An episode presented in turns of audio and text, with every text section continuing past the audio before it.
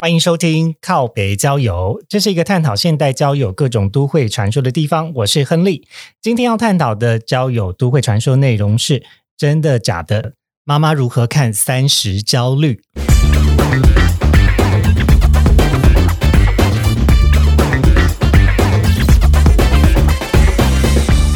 好，欢迎大家来到今天的靠北交友。然后呃，因为上一次哎，我们上一次来这边录音已经是好久之前了。你还记得我们大概什么时候来的吗？很久，我忘记了，忘记了。我猜可能大概有一年了，差不多吧。对啊，然后今天很开心邀请到我的妈妈也一起来加入呃今天的节目。嗨，跟大家打声招呼。嗨，大家好，靠北的交友，大家好。靠北的交友没有，我们就叫做靠北交友。嗯，好，那呃，我们呃今天要聊的主题哦，是要再聊，就是有点延续上一次嗯对话还没有聊完的内容啦。嗯嗯，对，那呃，因为刚好我们最近有录了一集，有在聊就是三十岁的焦虑，然后有一些听众呢，就是对于三十焦虑这件事情还蛮有感觉的。是哦，对呀，你还记得你三十岁的时候你有焦虑吗？没有，三十岁的我我已经是稳定下来了，因为我已经生完两个 baby 了啊。三十岁的你已经生完两个小孩了，对，那个时候我多大？哎，三十岁的时候你是两岁多哎，嗯，对，我二十五岁结婚，二十六生 baby 啊，二十五结婚，二十六生第一胎，然后二十七生第二胎。你跟哥哥就是差了两岁七个月，嗯。嗯，然后当时你也开始出来工作了吗？还没有啦，还没。那时候的职业就是家庭主妇，对，就是照顾小孩这样子。哦，所以你根本没有三十岁的焦虑，没有。我觉得那个时候是让我觉得很开心，而且很期待，就是六日的时候，哎，六日的时候爸爸休假就会带我们出去玩这样子。哦，那我们那时候六日都去哪边玩呢？因为我们没有车子，所以我们都是就近的公园啊，骑机车啊，这样出去这样。那时候我们是住在亚洲新城了吗？诶，亚洲新城那个是我们不是住亚洲新城，已经搬过来那个右昌了，已经搬过来右昌了。哦，是两岁多的时候已经搬到右昌了。对。两岁多，哎，那我为什么还是有一些印象是，可能小的时候有住过亚洲新城，那是几岁的事啊？应该是带你，哦，你还记得那个时候才两岁多一点点呢？对啊，所以我两岁多确实有住过吧？对啊，真的有啊，嗯，就是白天就会带你到隔壁啊，跟那个邻居他们一起那个聊天啊，这样子，嗯。这一段我是没什么印象，我也知道那边的米粉、冬粉那个什么鸭呃冬粉肉羹还蛮好吃的。是啊，对啊，因为国小还有在那边吃啊。因为你国小就读家餐国小耶，就在那个市场那边呢。对呀，哦，好哦，好哦。所以呃，那个时候你你怎么你怎么去看就是人生的规划的？其实你有想过说，比如说几岁的时候要做什么事情吗？因为听起来。二十五岁在你那个年代结婚，好像还是有一点点偏晚，对对不对？对，我如果没记错的话，是，嗯，对，你多说一点嘛，就是那个时候的人都什么时候结婚？那个时候大概就二十几岁，二十二岁左右。然后，对，那因为我我跟爸爸认识，很多人介绍，就是就是机会介绍，就是。哎，有点相亲的模式，就是亲戚或是朋友就会互相介绍，但是都不是我喜欢的。在我的内心总是有觉得说，如果我现在透过人家介绍，那如果有更好的时候，那是不是太可惜了？对。但是当遇到爸爸的时候，我就觉得他就是我 想要的对象。详情大家可以上再回去听我们上一集，其实就有聊过类似的内容，就是说当时我妈怎么挑选我爸的，其实是因为。呃，就是有几个媒妁之言介绍，不管是朋友或是亲戚介绍的对象。然后，因为我们上集在聊说，那就是当想当年是怎么约会的嘛，对对嘛，所以我们聊一些约会的东西。但我们今天想要聊的主题，比较是就是着着眼在说，诶，就是在我我们算是两个不同世代的人嘛，对对。那你那个时候对于二十岁、三十岁或者是四十岁？有没有一些很具体的想法？应该要完成什么事情呢？或者是那个时候你怎么去看人生的里程碑的呢？有，嗯，那个时候我们就想说，诶，结婚有小孩，然后我们想有一个目标，就是要有一部车，然后想要买房子。哦，对，所以有车有房是当时可能在接近三十岁的你觉得哦还可以再努力的方向是。啊！我一直以为三十岁的时候，我们就是已经有买房嘞。没有，右昌那栋房子不是买的吗？我们是九呃，右昌房子是买的，没错。嗯，但是那个时候是抽到劳工贷款。哦，那个时候要先抽到贷款，抽中什么优惠利率？优惠利率是五点七。哦，哇哦！那个时候的房贷优惠利率是五点七，对。但现在房贷是一点多，对。然后你你。贷款的时候就是利息有十三趴哦，嗯，对，相当高，也就是股票在一万两千点的时候，哇哦，哎，对，一万两千点应该也是当时破纪录的高点，对对，哦，我们真的是好幸运了。啊，就是刚好那个时候我们我们也就没有再买股票了，然后就就买房子了。啊，怎么说？因为后来就跌下去了吗？不是，不是，因为我们刚好要买房子，我们也没有钱啊。哦，其实我们只有爸爸工作，然后妈妈就是在家照顾小孩啊。哎，那那个时候就是家庭主妇，像你一样的家庭主妇的人多吗？你觉得你周遭旁边的朋友，或者是从亲戚这样看起来，哎，应该一半一半哦。哦，所以可能。身旁的朋友有一半都是去工作了，去工作。对，那就去工作或者是在家里照顾小孩，哎，会有什么样子的？就是周周旁呃周边的朋友会不会有什么回馈啊，或者是一些评价啊，或者有一些就是说啊，这个你女生不要出去外面工作啦。我不知道，这我想象的，嗯嗯，我不确定。哎，其其实如果说。因为我们刚买房子，会之所以会去工作，是因为想要那个不要那个房贷那那么久才要还，所以那个时候妈妈才会帮忙照顾隔壁的一个教官的小孩。啊。那个时候你就两岁多嘛，我们隔壁隔壁间的对对对，晨晨嘛，嗯，那妈妈就是一一个月就可以多赚六千块了，哇。六千块是只有白天的照顾，对，就是照顾一整天这样六千块。嗯，然后还要帮他洗那个布的尿布，哎，因为以前 布的尿布，哎，我的天呐！现在还有人在用穿布的尿布吗？现在有，可能是为了环境保护。对对。然后我在照顾他的时候，你就是趴在旁边，因为 baby 在喝奶奶，大概三四个月喝奶奶，那那个超可爱的，啊，你在旁边就会一直看着他，你也是趴着，然后看着他他在做什么。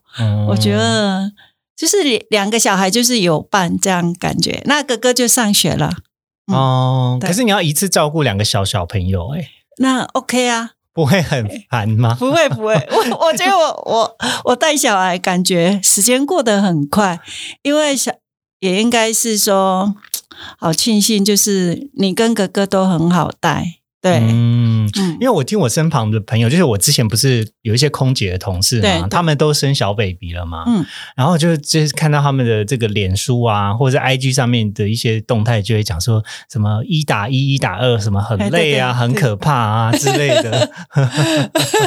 你当时都不会有这种想法？哎呀，我觉得我我不知道怎么教我的小孩，然后每天就只有说，哎，准备吃的给他，然后然后其他没有，就是作息比较规律一点。哎，我们比较重视、哦重视的是这样子，我算是好照顾的小孩吗？很好照顾啊。怎么样照好照顾？老 老大照书养，老二照猪养，就是这样养一养。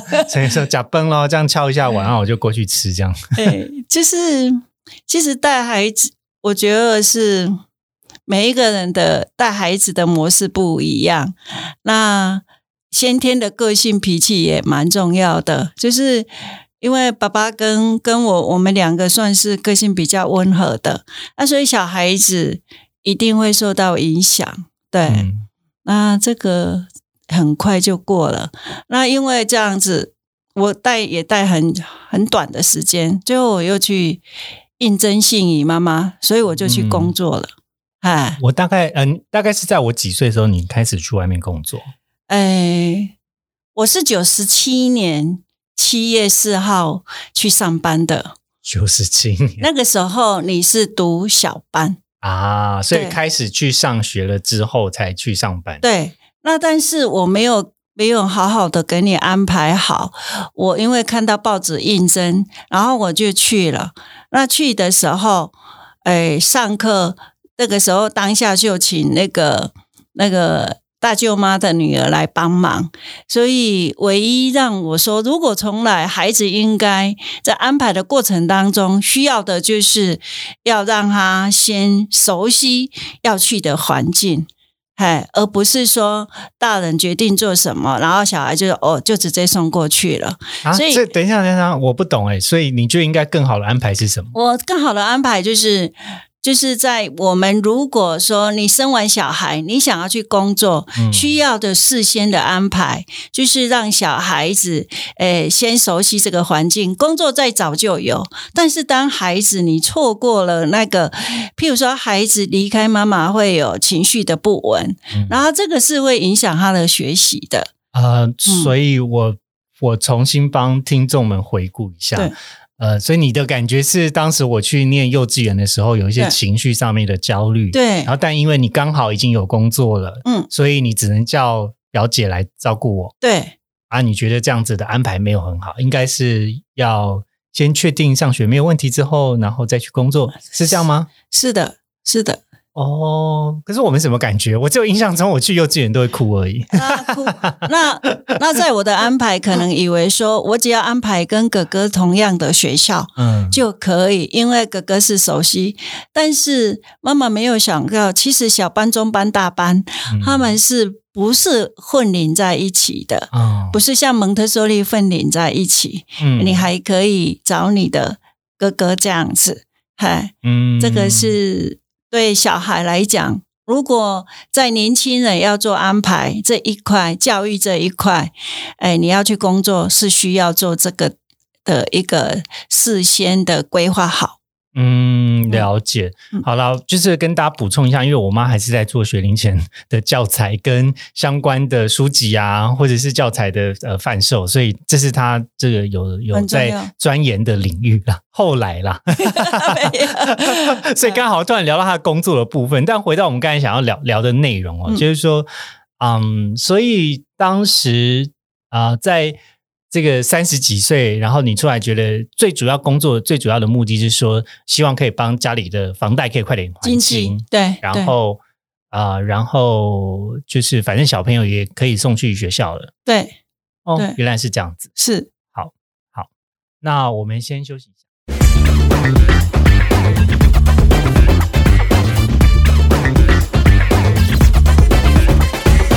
哎呦，我们回来喽！刚刚有大概聊了一下，就是说为什么我妈在 在我大概呃去幼稚园的时候开始出来工作，嗯然后也差不多是在三十岁左右的时候嘛。对对对，那呃，接下来我要就比较是切入我们今天的主题，因为今天主题就是在聊说，哎，不同世代对于三十岁的焦虑的看法。那我想要先来一个就是假设性的问题 哦，好，因为我今年也要满三十五岁，好快哦，超快的，对不对？然后呃，所以我想要问妈妈一个问题哦，就是你觉得？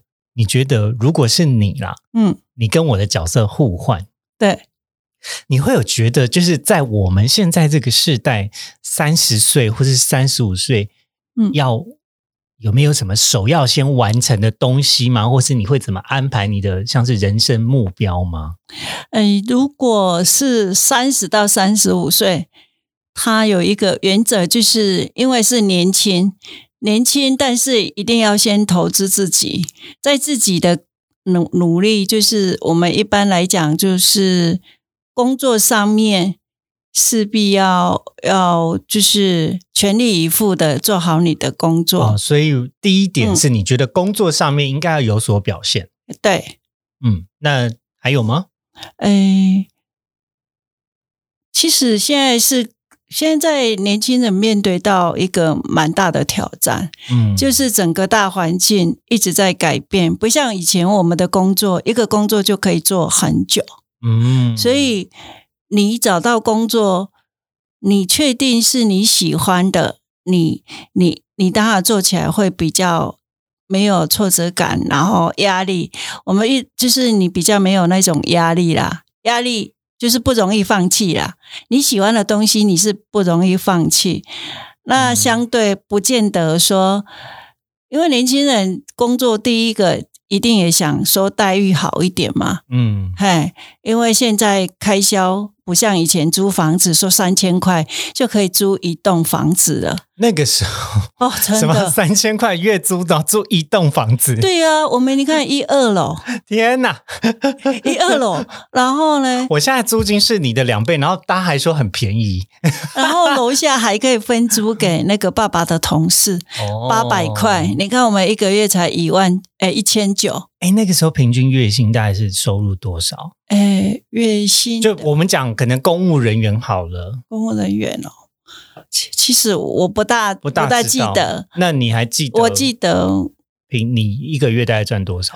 就是我那个我我只能记得是我我还没有结婚的时候的工作哦，可以啊，大概八千块，八千块，因为我在委托行上班嘛。那个时候就是在。呃，委托行上班这样子的薪水，大概你觉得跟旁边的人比起来？那那个时候爸爸是工程师，一个月是一万八。哦。哇，所以你们还是有一万块的差距，但那个时候的工程师的薪水大概是一万八，嗯，而且算是还不错的收入了。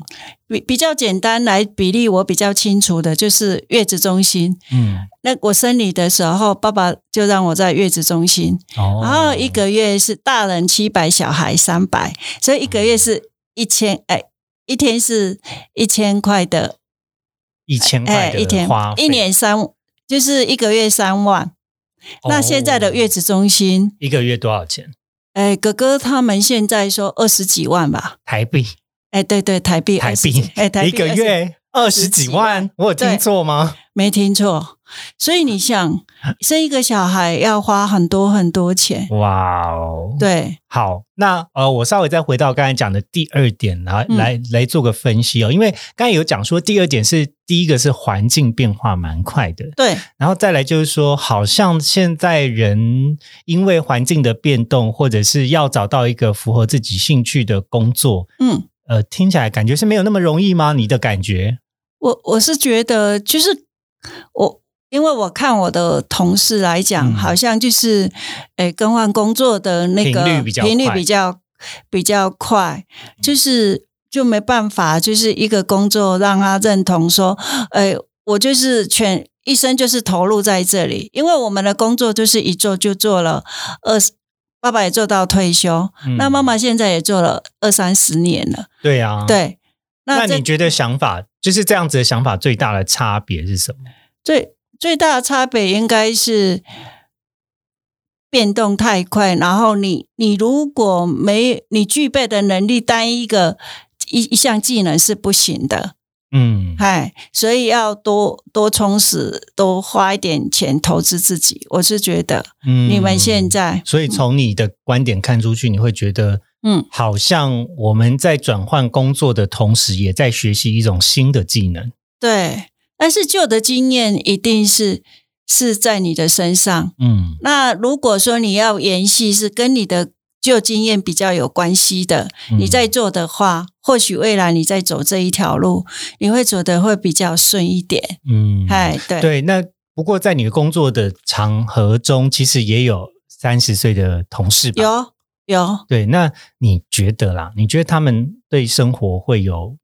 焦虑吗？或者是对于你刚才讲的，就是现代人花费比较开销比较大啊，是那可是收入收入面没有像以前的收入，呃，跟对比开销这件事情来的那么充裕嘛？其实现在花费，呃，光是坐坐月子坐月子中心要二十万，也太多了吧？真的真的 啊，真的，这什么样的薪水才可以撑得起二十万的花费啊？但是。嗯，其实 是不是生小孩要去贷款了？不用生小孩去贷款。我觉得这样算我我的薪水不够哎。对，爸爸就说几箱低几电话就可以，就是可以养一个小孩。对，那时候生小朋友好像没有那么担心花钱这件事情。没没有没有想那么多，哎！但是我看到我们的。大学组就是年轻的，就是跟你跟哥哥，甚至比你们更年轻的。嗯，因为我们的工作比其他工作更辛苦的地方在哪里？他是早上六点多就要起来，嘿，然后做到晚上大概十点多。哇，那最高的收入，譬如说，我们就是一个大概十薪水十几万呢。十一二万这样子，他如果有达标，达标，因为这个工作比较是业务性质啦，所以你做多少，你的业绩超过多少，就会有多少的奖金。是的，嗯，哎，一定要。但是通常他们的待遇，因为做业务不是看一一个，就是说我一个月，他们是要连续几个月了，就要。达标还要连续几个月达标，那这样才有办法薪水上面会有比较好的回馈。是的，是的。所以以他们来讲的话，就会有的是做一段时间就没做。嗯，你也觉得那样子的不是他想要的哦。对，那我我我是觉得做业务男生，如果他出他的企图心要够强了，然后他也喜欢就是。就是接接受这样的挑战，也不是只有男生吧，应该也有女生啊，而且你们公司女生也蛮多的吧？对啊，讲的好像女生业务就不需要有野心一样。我因为我们是结婚，所以我们总觉得 好像比较安逸一点，因为还有另外一半。对我，我觉得就会自己，但是。当太太出来工作，其实对她来讲也是一种，诶，经济独立的时候，要不然是一直是伸手牌。哎，我觉得财务自由还蛮重要。对对对，年轻人，譬如说，现在是就是需要是互相有依靠而已，不能只有完全依赖另一半。是，哎，对。所以这第三第三点，你想讲的事情是。其实从你的观点看出去，然后女生独立自主，其实也没有不好。至少在你的年代来讲，你没有那么大的压力，就是说哦，都是要跟爸爸拿钱。对对。然后再来回到现代，就是说你也觉得现代的我们比较比较难啦，比较难完全把收入就是完全依赖另外一半来养。真的，嗯，对，这个是。对年轻人来讲，就是有了小孩做了规划，然后在甚至有不生小孩的也很多了。嗯，因为其实有有他的困扰。其实你应该也接触了很多跟我们差不多同年纪，然后结婚的爸爸妈妈。是，哎，那你怎么看的？就是你一定会看到很多种不同的家庭。嗯，然后因为对于呃小朋友的这个教材跟图书有兴趣的。嗯，可能他要有一定的收入，或者是要有一定的呃这个知识的水准，他才会觉得这件事情在孩子身上是一种投资。投资，然后他愿意花这样子的钱去买你们的产品嘛。那你自己的观察呢？就是从你呃在做童书业或是幼儿教材相关的这个专业的角度看出去，你觉得现在的年轻们的爸妈，他们对于生活啊，或者是对于教育啊，嗯，他们普遍的态度是什么？就是大概分成两，我把它分成两类好了。两第一个就是本身原生家庭，就是他的富二代的。嗯，家里本来就比较对，比较不缺钱，对，嗯，他们的经济状况比较好，嗯，所以他在这一块，尤其是他的爸以前的爸爸妈妈，就是很重视在教育这一块，然后他们本身也有养成阅读习惯，所以他们也希望孩子就是在这一块是从小要把他培养好的。嗯，哎，那第二个就是，如果我是属于，就是我一般我的收入没有很好，就是像，诶，我们举例，现在最多就是送，诶，富喷打，或是他需要两份工作的，嗯，那他们真的是助学贷款就有压力了，对，那再加上他们现在又有又结婚，然后又租房子，嗯，所以确实他们在经济上是还蛮辛苦的。嗯，但是我要给年轻人的鼓励是说，哎，没有没有说苦到说不行，而是两个人只要同心协力，然后有互相互相的去去去讨论，去去。去研讨说我们到底怎么做会更好？嗯，呃，我再补充说明一下，就首先第一个哦，数据面上面的事情啊，这刚好也是我之前听其他节目在讲的，是。讲说现在在做外送平台这样兼差的人，光是有这样子执照的人，在台北市，嗯，就有两万的人。哦，有两万的人有做这个 f o o Panda 外送。的这个执照，因为他们要去做这个工作，是要经过一个审核机制，然后包含要登记他的这个机车啊，然后他要受过一些专业的训练啊，才有办法拥有这个照。嗯，那呃，现行来说，其实很多的呃人的工作，就是我有一份差不够，那就像刚刚讲的，可能我现在有小朋友了，或者我有房贷了，那呃有一些这个。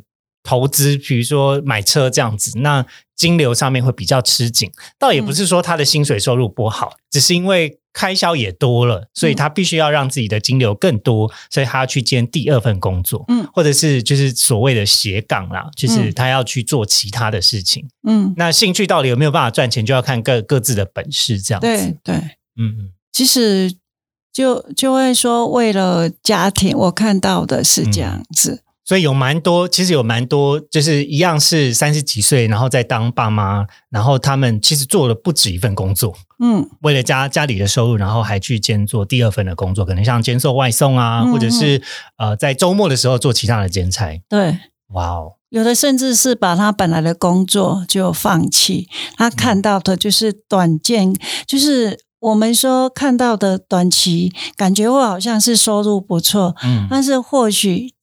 我还是会鼓励年轻人，就是有时候我们是短期、中期、长期。如果你能够适时的，哎，去规划好，然后这样做，我相信一定也可以，就是坚持下去，一定还是会会 OK 的。我们我看我们老板，你都讲一些很冠冕堂皇的鼓励，哎，没有，我我觉得我们就是。就是永不放弃，这些都是我们我们与生俱来本来就是有这个能力，而是而是你是因为你的朋友周遭影响你，尤其年轻人被周遭朋友影响也蛮大的。嗯嗯，然后年轻人跟举例好了，年轻人跟爸爸妈妈互动的时间变比较少。哦，这一点是，这也是现代人，我觉得有一个蛮明显的差异啊。不过我我们先休息一下，等会回来再继续聊。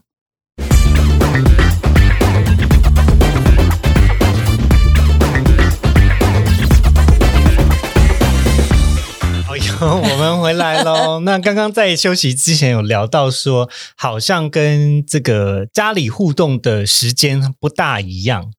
对对，那呃，妈妈要先讲一下，说你觉得就是在我们这个时代跟你那个时候的时候，就是跟家里的关系或者是互动的方式有什么几几呃有几点不一样的地方吗？呃，因为现在是那个科技进步，变成那个手机，然后可以视讯，当然是要看到的机会是比较多。哎，但是，呃，真正陪伴就是回去，然后坐在旁边跟爸爸妈妈聊天的时间，其实各自拿一只手机。我觉得这样是跟我们以前完全不一样。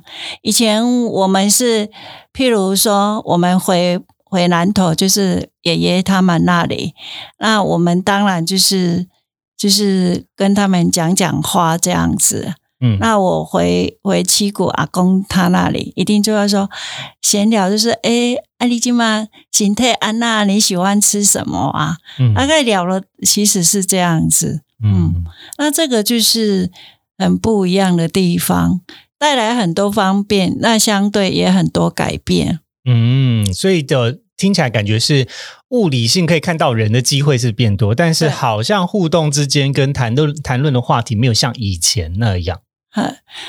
嗯，对，像视讯你好好应用，当然也是很好。对啊，因为像现在我。就是哥哥有了小朋友嘛，所以每一天每一天都会视讯在看他，跟他玩这样子。对，嗯，然后那个昨天呢，就是有妈妈爸爸的同学就问爸爸说：“哎，那那你们是没看过小孩，你们怎么互动？”嗯，然后我我听爸爸跟他回应一句话：“他每天固定跟奶奶。”然后一起去交流怎么带小孩的事，我觉得大嫂跟妈妈一起交流怎么样带小朋友。对，我觉得你大嫂很棒，因为年轻人他他有他自己的想法。其实要教小孩，Google 很简单，但是真正就是当。当是家人跟你分享的时候，你是什么样的感觉？那大嫂曾经，你的大嫂曾经讲过一句话，她说：“那个，哎，妈妈就像一个老板。她她说，妈妈你得洗头给，你搞代上我的随着啊。她她就因为 家里的皇太后的概念，没有。那我我听起来，我就直接问他说：那。我这样子，当我寄东西给你，书啊、玩具给你的时候，你会不会有压力？对，你会不会有压力？嗯，那大嫂怎么？哎，然后他说，哎，没有。那我说，那妈妈妈妈就会再寄给你。嗯啊，如果你说有，其实我个人也。也有压力，我想要直接请教你，就是当我给了这些东西，不见得就是你会喜欢，对，就是会不会我寄这些东西，然后带给你额外的压力或担心，说是不是我要好好用它，或是每当跟这个婆婆讲电话的时候要拿出来秀一下，不然她就觉得说哈，我寄去的东西都没有用。哎，对我就说，她说妈妈不，我不会这样子，不会说因为你给我这个会有压力。那以前你跟跟阿妈互动，你会有这种担心吗？以前我跟阿妈会寄东西或是什么，阿妈顶多就是说什么这个药材要炖什么干嘛的，对对，就是进补这一类，可是阿妈最最在乎的，对对对，啊，就是这个药要怎么吃怎么炖，然后一定要就是给子人，就很复杂，对。对，但但是但是阿阿妈是比较着重就是，诶。因为我比较会煮东西嘛，然后他就会说啊，就是一个压力，只有一个压力是过年我不能回娘家，我一定要在呃婆家煮。哎，因为姑姑要回来，小小姑要回来，然后小姑喜欢煮你，哎，吃你煮的是菜。这个是我跟你讲哦，这有一点情绪勒索的 这个迹象在。可是我我现在反就是问你啦，就如果。如果诶有机会的话，你会想要就是过年可能有个一年也可以回自己的娘家过吗？比如说除夕的时候就轮流，因为你知道现代人其实有很多很多结婚的夫妻有在讨论这件事情啊，就是说比如说男女都平权了嘛，对对。那诶这个以前的传统是说好像女生都一定要在夫家，然后待到这个出呃回娘家的时候才回去。啊，可是我们回娘家的时候，你也没有回去，你是初三才回去嘛？因为姑姑会回来。对对对，那如果有机会的话，你会觉得嗯。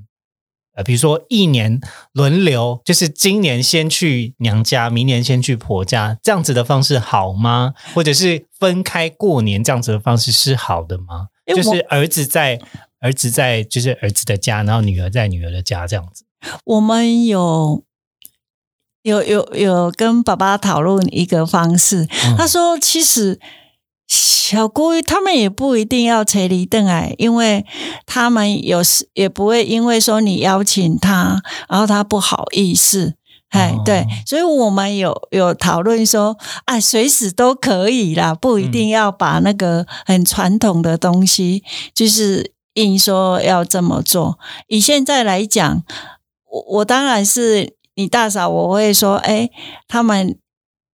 他们家还是有长辈，我们我们就让他回娘家，那是好事啊。嗯嗯嗯，我觉得那是好的，是可以改变的。哎，那如果反过来啊，就假设今天就是哥哥在除夕的时候是在大嫂家先过，然后初二的时候才来我们家，这样你会在意吗？你个人，我我觉得这个无所谓啊，因为反正有回家就好。对呀，反正反正就是。其实现在在外面过年的也很多，就是特别就是跑。你工作现在不是大家都都是在外面嘛？是啊，是啊。其实已经都适应这些，我觉得没有什么，凡事就是不用那么那么 care，那么计较。嗯，哎，对。那了解，这这是关于过年的部分。那我们回到就是关于家庭关系，哈。嗯，对。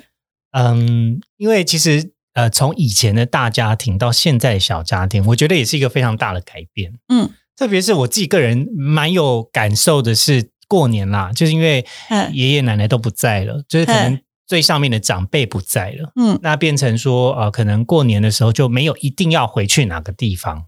对对，然后加上我们的亲戚，其实呃，大家也都住在附近。嗯，那就会变成串门子的情况也蛮多，好像就没有一定要在过年的时候。要每个人都去，虽然大家还是会这么做啦，但就是没有像以前的过年年味，就是一定要要求大家都去哪边这样见面。嗯，那你自己怎么看的呢？你会觉得，嗯，以前家人关系、家庭关系跟现在的家庭关系哪一种你比较喜欢吗？就是以家庭关系来讲，过年爸爸还是会坚持，我们是。一个家还是要在我们家过，嗯，他不希望说那个除夕那一天我就是回舅舅家他们串门子，因为大家住一起嘛。但是娘家来讲，就感觉他还是会聚在一起的。嗯，其实对我来讲是还蛮方便的，摩擦啦。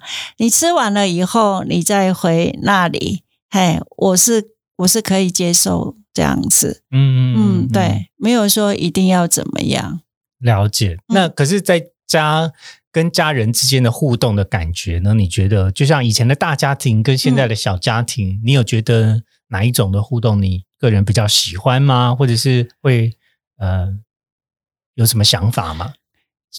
就是大家庭以前当然是比较热闹啊，因为小孩比较多吧。对啊，嘿，小孩很多，然后就会就是要分红包啊，这样 恭喜恭喜这样子。等下分红包不会觉得压力很大吗？因为要包红包哎，钱够吗？就想说啊，天哪，这里小朋友很多，要包的红包很多，会这样子担心吗？真的啊，啊，真的啊，对 啊，但但是这是一种习俗吧？可是包的多也拿的多啦。当当然相对的，就是有两个小孩，我们生两个也是差不多，人家都还给我们啦。嗯，对啦。其实包红包这一件事也是过年的一个诶习俗啊。嗯，就热闹啦。其实应该是说那个感觉热闹好玩啦。对对，嗯啊，孩子会很开心啊。嗯，对，嗯嗯，这个就是原有的那个习惯。了解，好，那呃，后面我想要再补问一个问题哦，就是回到与家人之间的距离啊，嗯，你自己觉得，比如说你跟阿公跟阿妈的，嗯，感情的关系，或者是那种互动的关系，你们算近的还算远？如果以我们娘家来算，嗯我们算比较远的。哦，真的吗？哎，对，就是在在互动的过程当中，就是照顾，反而我照顾阿公阿嬷真的比较少，嗯，而是照顾婆家的比较多。照顾以照顾婆家，就是以嗯配合，因为爸爸也也一定是有带我回去，他他几乎没有一个人直接回婆家过。那我以前回娘家也一定都是爸爸在带我回去。嗯就是不管到哪边啦，对对对就是一定是夫妻一起去对我们是一定是这样子，嗯嗯嗯，哎，了解。是但我刚才讲那个距离比较是，你觉得你跟阿公跟阿嬷呃熟吗？当然当然熟啊！我觉得阿公阿公就会一直一直就说，吼、我只就是他一直会赞美，就是他的这个小孩。我觉得我在我们家嗯，的感觉就是，他们都会觉得，呃，有需要沟通的话，他一定会叫妈妈去跟。你都是中间的传话人、对，我是传传传这样子。其实就跟阿姨跟舅舅之间，我觉得你也都是他们的传话人。是我，我是我是可以听，然后去去去跟他们，然后希望能够就达成双方共识嘛。有时候有一些就是小摩擦啊，或者是有些意见不同的时候，是是你都是那个中间去沟通的人。哎，可是这个我也觉得很有趣哎，哈，因为这样沟通的习惯是，哎，那为什么大家不直接讲就好？就比如说我有什么想法啊，我就直接跟你讲，哎呀，透过你这个传话人，然后去这样迂回的探寻一下他的想法，然后再回来。哎，但是兄弟姐妹里面有一个很特别的地方，就是嗯个性。啊，对你，你又觉得沟通有时候就是个性，一个像爸爸，一个像妈妈，有时候候会有这样子。但是确实是沟通，就是直接讲比较好。哦，对，所以你觉得直接讲会比较好一点？对，对我我慢慢发现说，我有时候会说啊，讲了怕他生气，嗯但是我我慢慢发现，其实事实的表达你的想法，人家才知道你的意思是要做什么。嗯人跟人之间往往是因为误解，哎，你你误解对方而而产生对他有那一种，诶，不想靠近他，他嗯不是这样子。了解这个会受你影响嘛？你不是一直跟妈妈讲说，有什么事就是要讲出来，哦，这个是受我的影响吗？原来是我的影响。受你影响。我觉得妈妈也会受孩子的影响。哦，对，家人本来就会有互相，但是当一个不想讲话，譬如说爸爸，他比较是呃不讲，他嗯其实他内心是在乎的。嗯，对，我觉得就这样子，了解要。可可可去理解，就是一个人他的嗯他的他的表表达方式吧。嗯嗯嗯，了解。好，那最后我要再问一个问题哦，就是如果啦，嗯如果你要选择 选择回去跟三十岁的你，三十岁的你，嗯，也就是大概三十年前啦，嗯你要跟他讲什么？你会跟他讲什么？提醒他，或者是有一些感想？你觉得哦，就是三十年前的我应该要知道某一件事情，然后我觉得很重要。嗯，你会跟他讲什么？我觉得如果让我回到三十一定要先买台积电。那个时候还是有买股股票，嗯，但是第一个，我觉得理财一定要学，哦，你会跟三十年前差不多三十年前的你，三十岁的你讲说啊、理财很重要，理财很重要，为什么呢？因为我觉得你的工作本来收入就是有限，嗯。但是你的开销是无限的，啊，哎所以透过理财规划，让你的开销可以跟你的收入对得上，对嗯，就是对年轻人来讲，而且至少知道自己花多少钱跟赚多少钱啦。对，嗯，因为理财最重要的一件事情，先盘点自己的资产有多少。对，对，对，嗯嗯，对，你也要有被动收入，嗨，你可能要有不能只靠工作的薪水啦。不不行。如果你嗯嗯一季收入要年百百年，就是百万收入，你的薪水可能没办法马上就达到百万，但是你加一加这样子，嗯，就是主动收入，你的薪水收入加上你的被动理财的收入，看也没有办法，诶，朝向你的目标前进了。不见得都百万，因为每个人目标不同嘛。但是还有一点就是，如果你选择结婚，然后你又想选择要生宝宝，教育小孩一定很重要啊。所以你会想再跟三十岁的你讲一件事情，就是孩子的教育很重要，要更有计划性一点，或者是更有规划性一点吗？哎，就是要在把握宝宝的零岁这一段时间啊，零到一岁是。爱跟安全感建立的很重要的，以后再多钱都买不回来的。你讲的好像我没有爱跟安全感一样哎。有爱，陪你陪到两岁多怎么没有？妈妈之前都是没上班。好了，我跟你开玩笑的啦。好，这是第二点，小朋友教育。那还有吗？还有就是，呃，夫妻相处的。嗯，我夫妻相处怎么样？我我觉得，我们说如果。你是我刚开始可能就是三角形来讲，然后慢慢的变成正方形，慢慢的变成圆形，因为彼此彼此都有，我是我就是我。但是当你在相处的过程当中，重视的就是以情以理，你都要讲道理，一定是怎么样？你有道理，我有道理。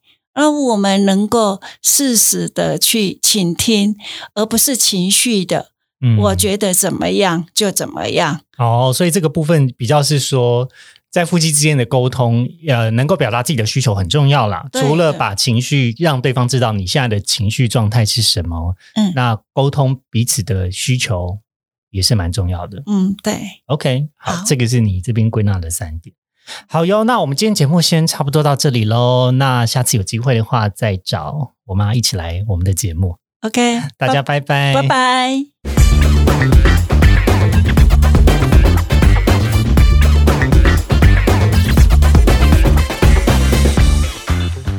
感谢收听今天的靠北郊游，也欢迎追踪我们的 IG 或分享给你的朋友，会放在文章列表给大家连接哟。喜欢我们的节目，别忘记订阅或在 Apple Podcast 留下五星评价，加入 Line 的群组讨论意犹未尽的内容，都是支持我们的动力哦。我是亨利，我们下次见。